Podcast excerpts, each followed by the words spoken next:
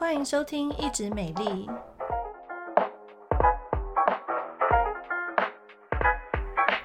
我是皮肤科蔡依珊医师，我是皮肤科胡怡轩医师。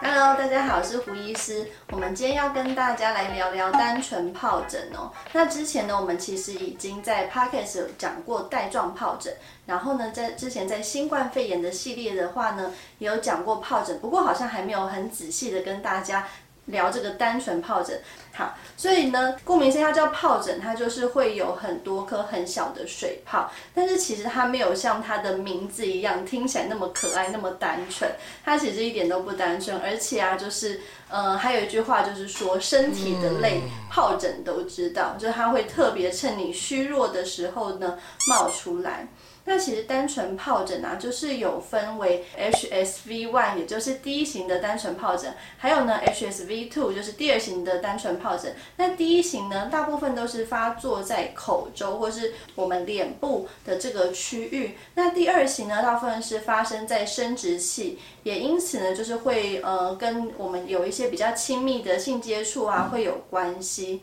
然后先来跟大家分享几个案例好了。国外的小朋友生出来之后，他们其实很快就会接回家了，不像我们可能会住在月子中心一个月，他们很快就接回家，然后就会有一些亲友来访啊。结果就是有一个小女婴，她就是在亲友来访之后，她可能才一周大左右哦，然后就发现说呢，诶。他的意识团变不清楚，然后呢，就是又不喝奶，然后爸爸妈妈就很紧张，赶快送到医院，就做一系列检查，才发现说他是受到这个单纯疱疹病毒感染。结果呢，因为他年纪真的太小了，他才一周大，所以呢，后来大概就是经历了一系列急救之后，他在大概在两周左右的年纪他就过世了。因此呢，就是父母都非常的懊恼。然后我后来也有搜寻到其他的新闻，就是也有一个是三个月大的，那他这个小朋友比较大一点点。他也就是说有一个家族聚会，那家族聚会之后呢，当然就是长辈们或者是亲朋好友，可能就会难免会有一些抱抱亲亲的动作。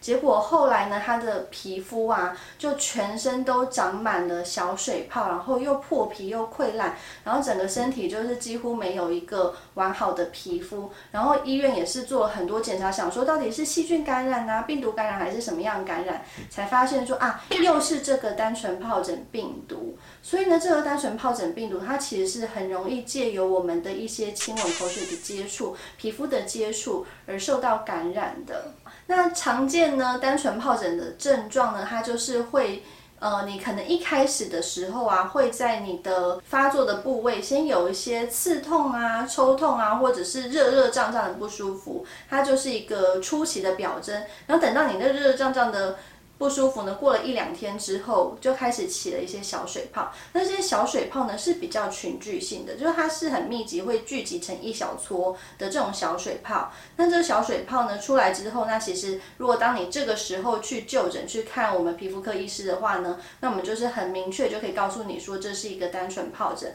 不过有时候你拖比较久，这些小水泡破掉了，它就会像是一个一个凹洞，一个一个山谷一样，其实是会有凹下去很深的一个印子的痕迹。而且等到你这些呃伤口恢复之后啊，还有可能会留下一些色素沉淀。那通常这样子的一个病程的话呢，发作大概是介于一周到两周左右哦。所以像是之前 之前我有个朋友啊，他就是很紧张来找胡医师，就说怎么办？我明天就要同学会了，结果他就是啊把口罩拿下来，他就是发作这个纯疱疹。对啊，不过就是针对这个纯疱疹，它也是有一定的这个发作的病程。那如果说我们及早使用一些药物的话呢，的确可以缩短这个病程，也会可以缩短这个不舒服的症状哦。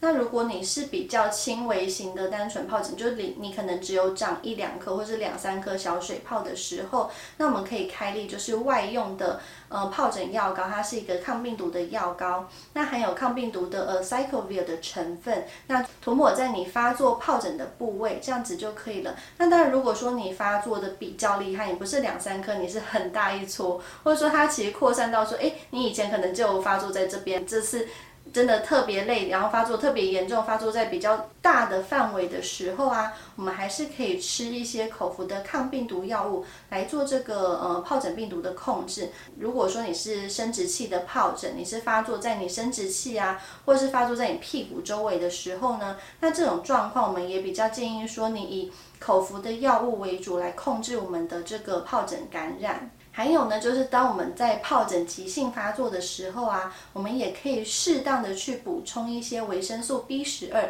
来帮助我们这个做神经的修复。那这个单纯疱疹病毒的感染最麻烦的就是，不是说它发作的不舒服，因为它发作不舒服，其实顶多一两周就好了。它最麻烦就是说，当你消掉之后，它其实还是会潜伏在我们那个皮肤的神经上，然后等到你下一次呃身体状况不好啊，抵抗力不好的时候又再次发作。因此，之前还曾经有病人来问我说，诶，那现在有没有就是针对单单纯疱疹病毒的疫苗呢？呃，胡医师今天还特地去查现在最新的研究，那目前呢，针对单纯疱疹病毒的疫苗都还在那个临床试验中，市面上都没有这个单纯疱疹疫苗。那另外就还有人来问我说啊，那这样子的话，我打那我打带状疱疹的疫苗有效吗？那很可惜，就是说这个单纯疱疹呢，它和带状疱疹这两个是不一样的病毒，因此呢，你打带状疱疹疫苗呢是没有效的哦。那其实呢，我们这个单纯疱疹呢，大部分都是发作在你可能比较劳累、睡眠不足，然后工作或者是生活中压力很大啊。然后像是有一些女生的话，曾经她就呃有一个女性患者，她就每次生理期，就是她特别累，然后生理期的时候呢，她的单纯疱疹就会跟着一起来，结果她就是连着。三个吧，连着三个生理期，然后就每个月就各发作一次的这个单纯疱疹，所以的确它是会在我们身体状况不好的时候发作。因此啊，如果说要预防它发作的话，当然我们还是要尽量保持就是良好的生活习惯，然后均衡的饮食。那这些都是老生常谈，就希望说大家还是尽量要做到啦。那至于说在发作的期间呢，尤其是你如果是纯疱疹的话，因为你是发作在口周嘛，因此在发作的期间呢，我们就尽量是比较辣的、炸的这种比较刺激性重口味或者是燥热的食物呢，就尽量不要去吃。然后还有一些比较重咸的，因为咸的食物其实对我们的呃唇周的皮肤也是蛮刺激的，所以在发作的时候呢，就尽量去避免吃这种重口味的食物。那你在一般的状况之下的话呢，其实就是均衡饮食就好了。那至于说呃，刚刚有提到就比较频繁发作，可能一两个月就发作一次，那这个状况是有需要去做后续的一些免疫力相关的检查吗？那其实针对免疫力低下呢，就是在医学上的定义，嗯，是有蛮严谨的规范的。例如说，你有在服用一些抗排斥药物，你有类风湿性关节炎呐、红斑性狼疮一些免疫力的疾病，或者说你的糖尿病是很严重，是不太好控制的，或者是像是你是洗肾的患者，那这些。类型的病人的话呢，就会被我们归类在就是免疫力低下的这个族群。那你如果说你只是经常发作这个单纯疱疹的话呢，其实就不用特别去担心这个问题。那你就是要去好好的很呃审视你最近的一个生活作息，会不会其实你就是已经有被很多无形有形的压力围绕，然后你其实每天都非常的累。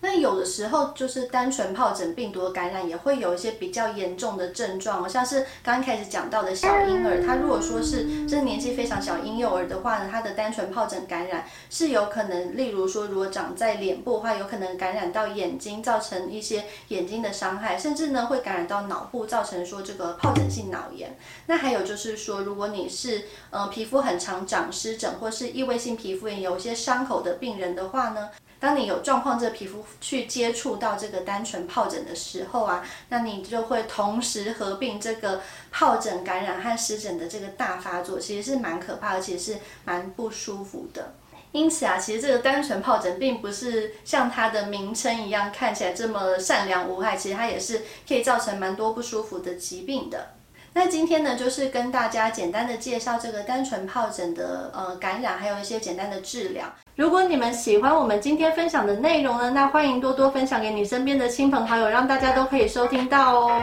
那我们下次再见，拜拜。